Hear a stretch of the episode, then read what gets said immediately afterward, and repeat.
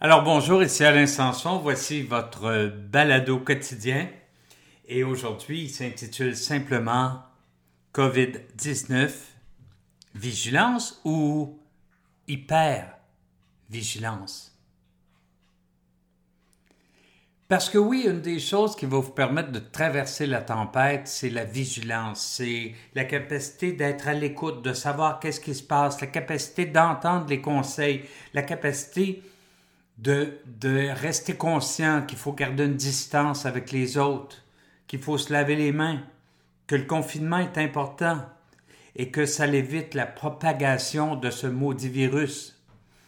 La capacité d'être vigilant, d'écouter les conférences de presse pour être au courant des nouvelles normes, des nouvelles directives des autorités gouvernementales et aussi des aides gouvernementales qui vont vous permettre financièrement de traverser cette tempête avec le moins de dégâts possible.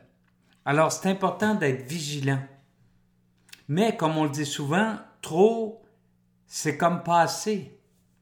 Certains vont sombrer dans l'hypervigilance. L'hypervigilance, c'est de ne focuser que sur la pandémie en cours. C'est d'écouter LCN ou CNN 24 heures par jour. C'est de désinfecter à outrance parce que une fois que vous êtes entré dans la maison, que vous vous êtes bien lavé les mains, vous n'êtes pas obligé de les laver aux 10 minutes. C'est d'être tellement concentré sur cette pandémie qu'on oublie le restant de notre vie, notre avenir, les autres sphères de notre vie, qu'on oublie finalement ce qui importe. Parce que oui, la pandémie est importante, mais une fois isolé chez soi, une fois tout désinfecté, pourquoi pas faire la paix et retrouver qui on est et retrouver ce qu'on peut devenir?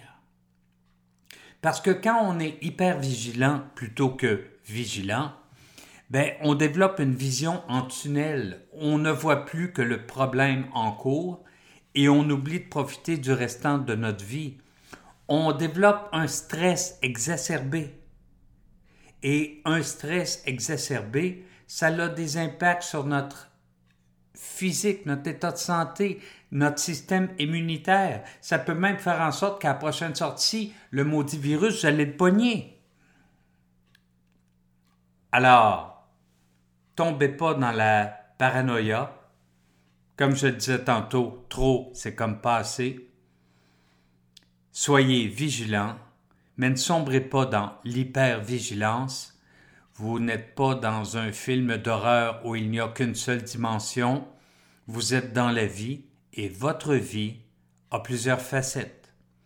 C'était Alain Sanson. À la prochaine.